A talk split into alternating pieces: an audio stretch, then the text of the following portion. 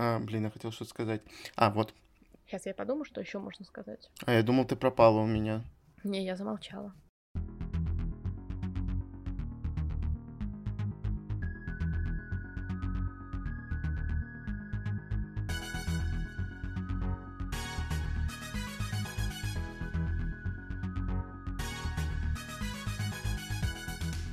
Всем привет! Привет! С вами книжный подкаст Reds and Heads. И мы его ведущие Маша и Игорь. Сегодня лично для меня не совсем обычный формат записи, потому что я это делаю буквально на природе, в полевых условиях. А, техника отличается, поэтому надеюсь, что все пройдет у нас хорошо. Держите весь выпуск за меня кулачки, но я надеюсь, что все пройдет хорошо, потому что в противном случае этот выпуск вы не услышите, что будет грустно, потому что я подумала рассказать вам о трилогии фэнтези, которую я недавно прочитала. Мне кажется, я очень сильно с ней запоздал, на самом деле, потому что последняя книга, третья, вышла уже, ну, год точно, как мне кажется, даже больше, возможно. И мне кажется, все, кроме меня, успели ее прочитать полностью, либо хотя бы первую часть точно успели прочитать. В общем, я как-то поздновато к ней притронулась, но мне кажется, никогда не поздно, что называется, и наверняка mm-hmm. кто-то из вас еще не знаком с Ребеккой Куанг и ее трилогии «Маковые войны». Я с этой трилогией не знаком, но я помню, как я Машу уговаривал читать каждую книжку, потому что она любительница сделать перерывы между угу. книгами и достаточно длительные, поэтому я так это а, постоянно агитировал ее за чтение. Вообще я все время ее агитирую за чтение каких-нибудь книг или да, циклов, чтобы не правда. было этих перерывов, потому что вот недавно Маша читала другой цикл, и ей пришлось перечитывать первую книжку, потому что не пойми, когда она ее вообще читала в предыдущий раз. И меня вообще она заинтересовала еще когда вышла только, но я как-то не решился читать ее, потому что очень долго книги выходили, и вот мой интерес, наверное, поугас немного. И вот пока они там все вышли, уже Маша прочитала, мне рассказала, и я уже как-то это так послушал, мне было интересно, но читать, наверное, не хочу. Хотя, может быть, вот сейчас вот Маша расскажет, и я такой, ой, все, пойду заказывать куда-нибудь. Нет, только мне такого нельзя делать, поэтому Маша не надо. Ну ладно, Маша хорошо расскажет. Вот, ну, я в общем, надеюсь. Будет интересно послушать. Я действительно прочитала книги с разницей в год каждую, то есть примерно три года я потратила на чтение всей трилогии, получается. Mm-hmm. Но не могу сказать, что я прям сильно об этом жалею, хотя если бы я прочитала за раз, было бы гораздо лучше, потому что, ну, все равно какие-то детали, имена и так далее стираются из памяти. Про mm-hmm. что, собственно, это фэнтезийная трилогия. Это история про юную девушку, а, которая обитает в неком государстве. Это историческое, можно сказать, фэнтези, поэтому это некий аналог э, древнего Китая. Даже, mm-hmm. возможно, не прям древнего, а чуть попозже, там, постсредневекового какого-то Китая, поделенного на провинции. А девушка живет в достаточно бедной провинции, где обитают в основном одни крестьяне, и поскольку ее родители давным-давно когда-то погибли, она осталась на воспитание семье, которая занимается тем, что торгует опиумом. И этой девушке, ее зовут Рунин, но мы будем называть ее Рин по ходу повествования, совершенно не хочется и дальше жить с ними, и поэтому она использует свою единственную возможность для побега, которая вообще у нее есть. Она знает, что в этом государстве любой человек, если он идеально сдаст все государственные экзамены, может поступить а, в Академию воинов которая находится в столице этой страны, и это очень престижное обучение, туда всегда поступают наследники каких-то богатых семейств, но тоже они должны сдать экзамен, то есть пройти туда нереально абсолютно, и нужно очень-очень стараться, чтобы туда поступить. И, как вы можете понимать, вот Рин задается целью туда попасть, и у нее получается непростым способом, потому что она очень много времени тратит на учебу, она очень много чем жертвует, у нее такой харизматичный наставник в начале, который а, тоже почему-то обитает вот в этой деревеньке бедненькой, где живет Рин, mm-hmm. и он помогает ей а, сдать этот экзамен. И по приходу в академию у нее начинаются основные трудности, потому что нам будут рассказывать, как она учится, какие предметы она посещает, как она будет учиться вот боевым искусством, что называется, и в целом ведению войны.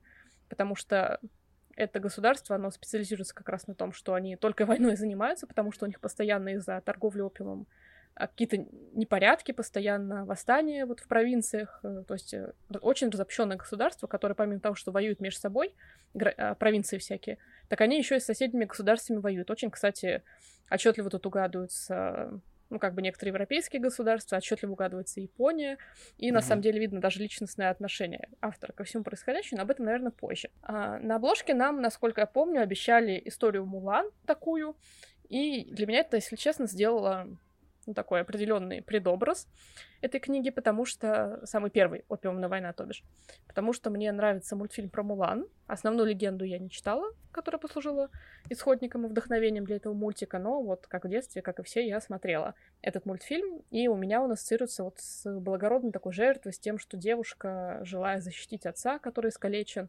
вместо него отправляется на войну, чтобы не посрамить честь э, своего рода древнего. Mm-hmm. И она вынуждена наравне с мужчинами служить, и поскольку она физически женщина, она физически все равно слабее, плюс она никогда не обучалась ничему подобному, она вынуждена 35 раз перепрыгнуть через собственную голову, чтобы а, стать, если не лучшей из них, то хотя бы наравне с ними. И эта история, она такая для меня про благородство, про то, что труд э, преодолеет любые испытания, про то, что мужество — это качество, присущее не только мужчинам, но и женщинам. То есть это, mm-hmm. по сути, девушка, которая спасла Китай в этом мультфильме. И поэтому я совершенно не этого ждала, когда открыла опиумную войну и поняла, что там вообще все другое. Для меня вообще в этой истории нет ничего от Мулан. А на самом деле, для меня она, я писала про это, мне кажется, в наш Телеграм, но Игорю я точно рассказывала, что для меня это скорее Наруто в очень-очень мрачных, темных, кровавых декорациях 18+. А, потому что я даже видела похожие имена, и мне кажется, что автор вдохновилась некоторыми героями из, собственно, аниме Наруто, перенесла их образы более-менее похожими в эту книгу, свою трилогию. А, потому что очень большое значение, как я уже сказала, в государстве играют роль воины. И, собственно, в аниме Наруто вся фишка как раз в том, что у каждой страны там есть э, самый ценный свой ресурс — это ниндзя, которых только делают, что обучают боевым искусствам, чакрам, ведению войны, стратегиям и прочее. То же самое, по сути, происходит вот э, в Никане, трилогии Ребекки Куанг. Поэтому мне кажется, что она вдохновлялась больше этим, чем Мулан, и от Мулан, на мой взгляд, там действительно нет особо ничего, потому что Рин, в отличие от Мулан, нифига ни разу не благородная девушка, если так сказать. Она преследует очень весьма корыстные цели, она выживает. Она в чем-то эгоистична, в чем-то она импульсивна, что потом, кстати, неплохо так объясняется по трилогии книги.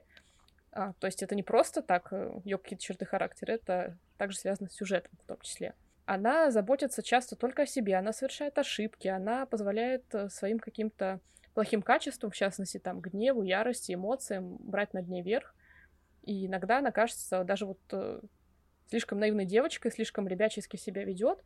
Но если так подумать, мне кажется, это все равно неплохо, потому что у нас книги не про идеальных героев. Угу. Они про интересный характер, про какие-то интересные явления. Если сначала меня Рина очень сильно раздражала, пока я все еще была вот настроена на эту самую концепцию Мулан, я подумала о том, что, наверное, в этом что-то есть, потому что главная героиня, хоть она может раздражать тем, что она часто, ну вот, не поступает, как поступил бы хороший герой какой-то, она остается самобытной. И чем дальше ты читаешь книгу, чем дальше ты в целом продвигаешься по трилогии, знакомишься со второй частью, потом читаешь финал, ты понимаешь, что это все как-то закономерно, ты привыкаешь к тому, как она мыслит, и тебя в дальнейшем не удивляют какие-то ее вот выходки, которые могли удивить вот в самом начале если ты настроился на, опять-таки, что это будет история про благородную девушку, которая условно спасет там древний Китай. Нет. Угу. Здесь все реально другое. А, что мне понравилось в этой истории, почему я вот рассказываю сейчас вам про это, а, мне понравилось то, что автор очень много времени уделил тому самому ведению войны, а, условно Талмуту Суньзы, если можно так сказать, в целом вот этим всем вещам, которые действительно были бы важны для воина в то время. То есть она рассказывает не только про то, как они там тренировались на мечах, но она действительно рассматривает какие-то, назовем это словом, кейсы захватов городов, обороны. И это все очень интересно читать, потому что видно, что автор все равно голову поломал. И ты тоже uh-huh. пытаешься там с героями решить какие-то загадки, как лучше там учесть местность, как лучше распределить там армию. То есть такая небольшая стратегия все равно получается. Мне показалось это интересным. Но у книг вот есть особенность то, что они действительно, как я уже сказала, 18+. Там очень много крови, очень много каких-то неприятных сцен, очень много сцен, где что-то кому-то отрезают, а, подпаливают, выжигают, где пускают кровь, где вырезают что-то еще. Ну, плюс эта книга все-таки называется Маковые войны. Войны там есть в буквальном смысле, поэтому все атрибуты вот э, этого явления будут весьма детально отображены. Я mm-hmm. говорила, что дополню про отношение автора к тому, что она пишет. Так очень чувствуется, что ей не безразлична именно вот э, тема японско-китайских войн, которых было несколько вот в истории, и что она часто считает их вот какими-то их итоги несправедливыми, то есть она вот как будто этой трилогии пытается, мне показалось, переписать прошлое и показать вот, mm-hmm. как было бы на самом деле, но облекая это в такую фантазийную оболочку, чтобы, ну, никто не прикопался, что автор переписывает историю. У нее свой, типа, альтернативный фэнтезийный мир, поэтому это не то же самое, вот якобы. И у меня вот э, всю трилогию как-то было такое немножко неоднозначно к этому отношению, потому что, с одной стороны, да, а, но автор имеет право так сделать, потому что, ну, почему бы там, вот вы вдохновились каким-то эпизодом в истории, да, и вам хочется его повертеть, посмотреть, а что было бы, если бы. Например, mm-hmm. вот э, очень популярный, мне кажется, эпизод — это как раз «Война белой и алой розы» в Великобритании, то есть mm-hmm. кто там занял какой престол, а какая династия победила и так далее. Ну, в целом, вот, когда Англия была разобщена на такие страны и королевство я бы даже сказала, все равно интересно, что там, помимо того, что приплыли викинги, происходило. Поэтому автора в этом плане понять можно, с другой стороны, поскольку она все равно принадлежит к китайскому народу, если я правильно помню. Угу. Она явно вот пытается как-то сублимировать свои эмоции по поводу того, что в прошлом кто-то несправедливо обошелся с ее страной, и тут я уже не знаю, насколько этично писать это сейчас. И насколько авторам этично, в принципе, такие вопросы поднимать и все коверкать, и прямо твердить о том, что вот те плохие, а те хорошие.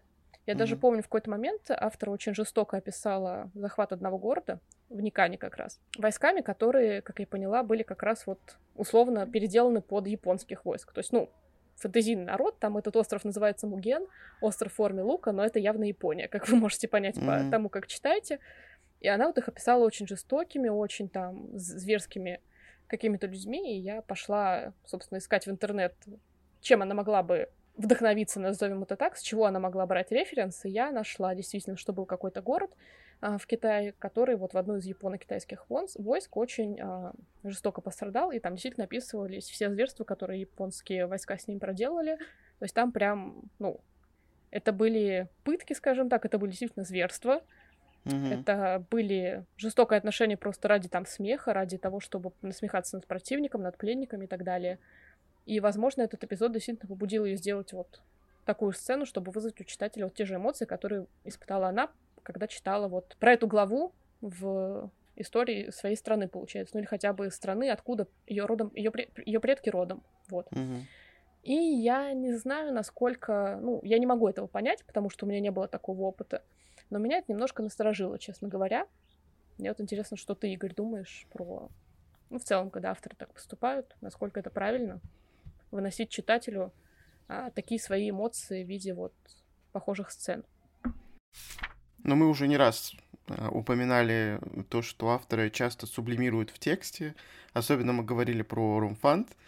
И они там могут как-то себя представлять, они могут э, какие-то а, вещи, да даже если вот Румфант убрать, а, любая книга практически это а, как восприятие мира писателя.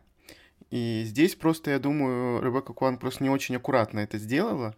Могла бы она как-то это завуалировать и более как-то, не знаю, толерантно, что ли, это показать и не относиться к истории вот настолько жестко, потому что в мире было огромное количество моментов, Э, которые сейчас можно там, допустим, считать э, действительно, ну и мы считаем, естественно, эти моменты э, какими-то жестокими, неправильными, несправедливыми и так далее, но если мы будем постоянно об этом говорить, об этом думать и это как-то выносить, то я не знаю, как мы бы жили с другими народами вообще рядом и дружили бы с ними.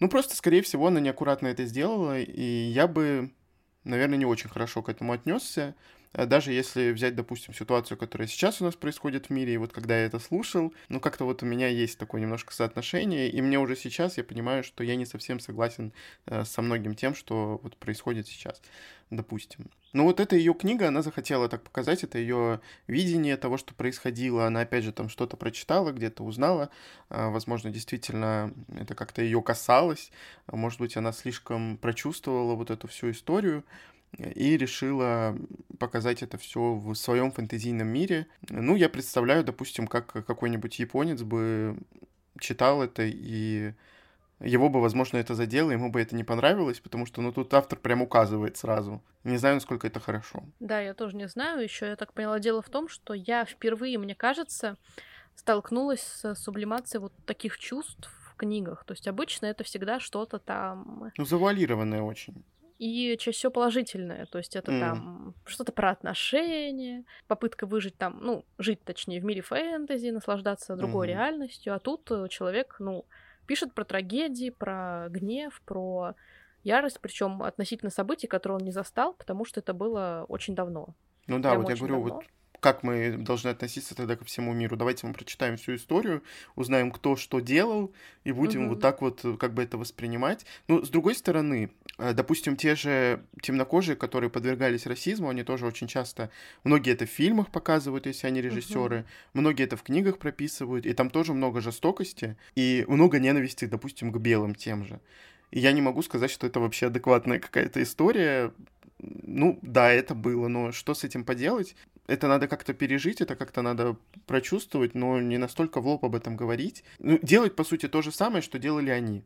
Будьте умнее, просто люди. Ну, для меня это все просто слишком далеко, а поэтому я как-то, ну, даже не думаю о том, чтобы из-за этого переживать чем-то, угу. поскольку действительно прошлое очень-очень такое давнее. Ну, если возвращаться к Ребекке Куанг, то я бы действительно рекомендовала эти книги не всем, особенно сейчас. Почему, собственно, mm-hmm. еще меня натолкнула мысль на то, чтобы записать э, выпуск про эту трилогию, потому что мы не знаем пока, что будет с правами. Я слышала, что в Твиттере Ребекка Куанг поддержала Стивена Кинга с тем, что она не хочет больше продлевать контракты на права или не хочет заключать на новые книги. Mm-hmm. Одна из которых снова, кстати, про вот э, Китай. Я так поняла, да, такое небольшое угнетение Китая, потому что там где-то сквозила мысль, что а, это книга про переводчиков, которые решили изучать китайский язык для того, чтобы захватить Китай. Uh-huh. И то есть вот, ну, сквозит вот эта мысль об экспансии постоянно. Uh-huh. И я пока, ну, я это вообще не читала, поэтому не знаю, как к этому относиться, но систематичность такая немножко настораживает.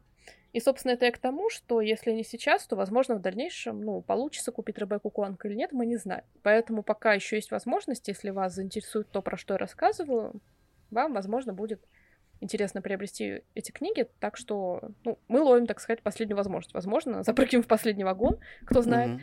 Поэтому пусть будет на всякий случай. Особенно сейчас книги действительно не для всех, потому что то, что автор описывает, особенно во второй и третьей частях, это битвы, это кровь, это пожары, какие-то уничтожения, это чудовища, это схватки, это постоянный выбор, это голод, это нищета, это холод а постоянные какие-то миграции с целью выживания, то есть это действительно книги про войну, повторюсь. Угу. Ориентируйтесь скорее на себя, на свое состояние, что вы можете сейчас читать, а, что вы, в принципе, можете ли вы про такое читать, потому что есть очень много, например, ну вот мы с Игорем, мне кажется, тоже относимся к этим людям, которые не читают книги про, допустим, Вторую мировую.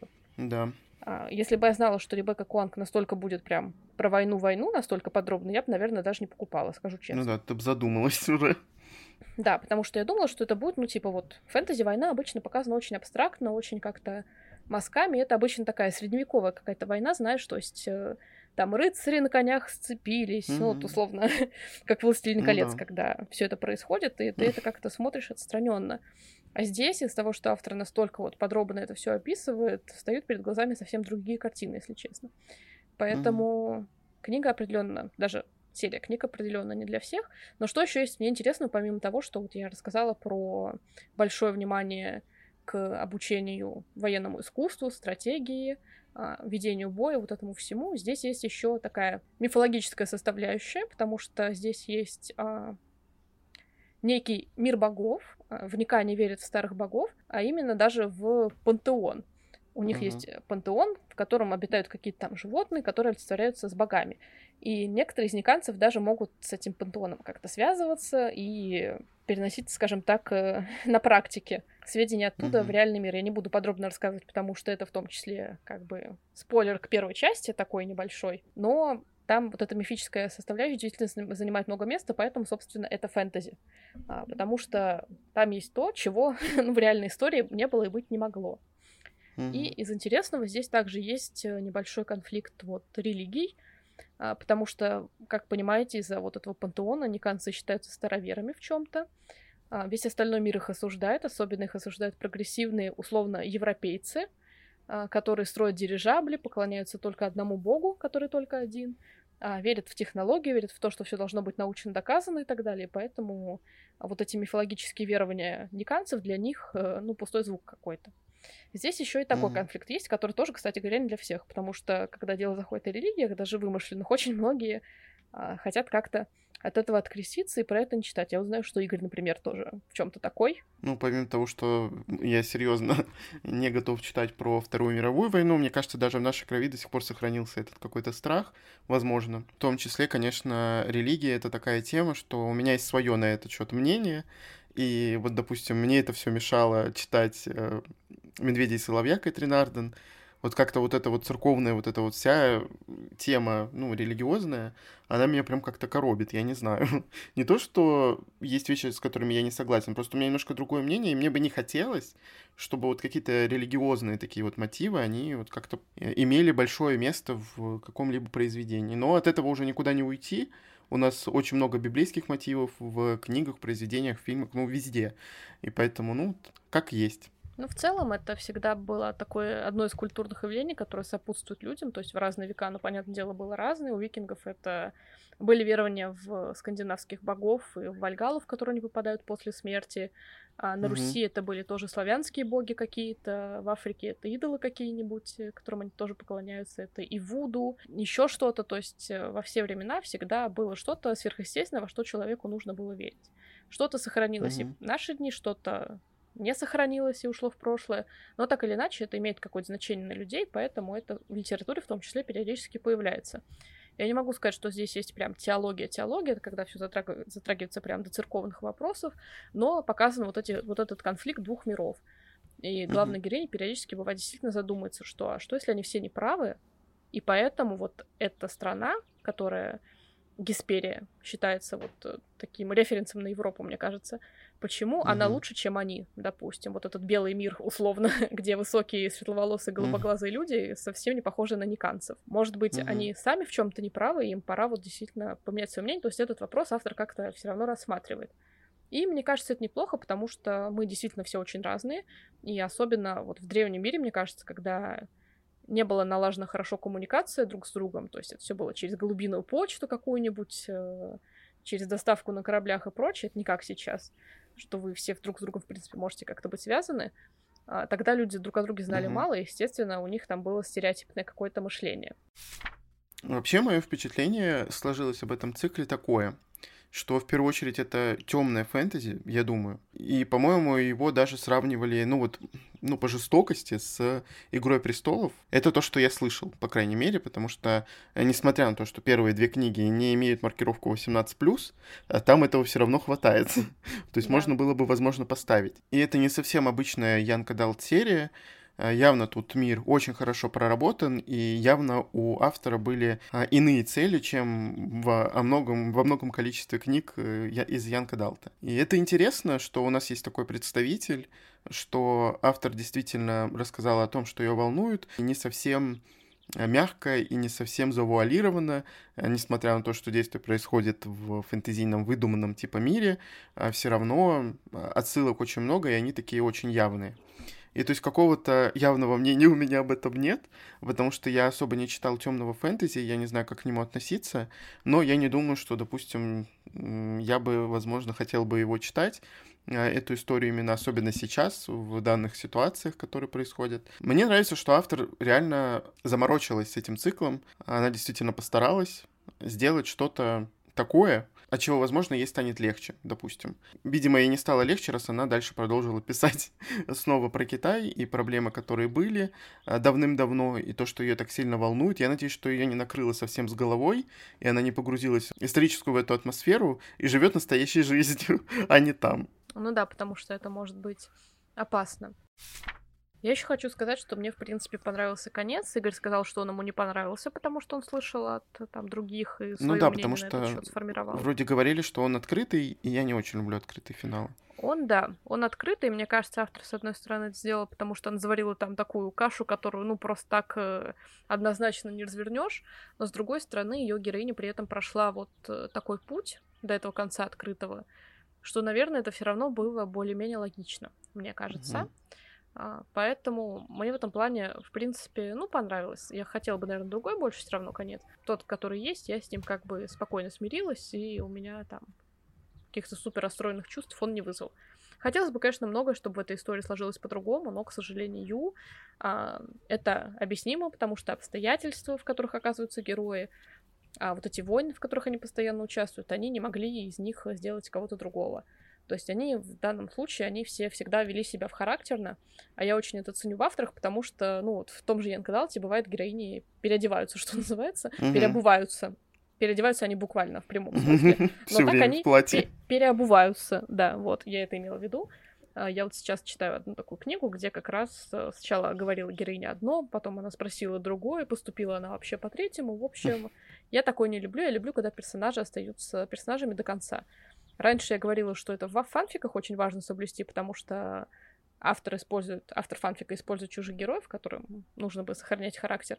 Но когда mm-hmm. ты пишешь сам, оказывается, тебе тоже сложно действовать в рамках исключительно черт характера своего героя. Очень сложно, особенно если ты его любишь, не сделать его там слишком хорошим, потому что ты сам тоже понимаешь, что ну лучше хороший, чем плохой и так далее. Но мне кажется, в этом плане она все-таки справилась и сохранила вот Рин а, такой, какой она вот была более-менее с первых страниц, немножко, естественно, менялась под воздействием обстоятельств, обучения, взросления и прочего, но основной ее стержень, он вот как бы остался. И в этом плане она мне импонирует, конечно.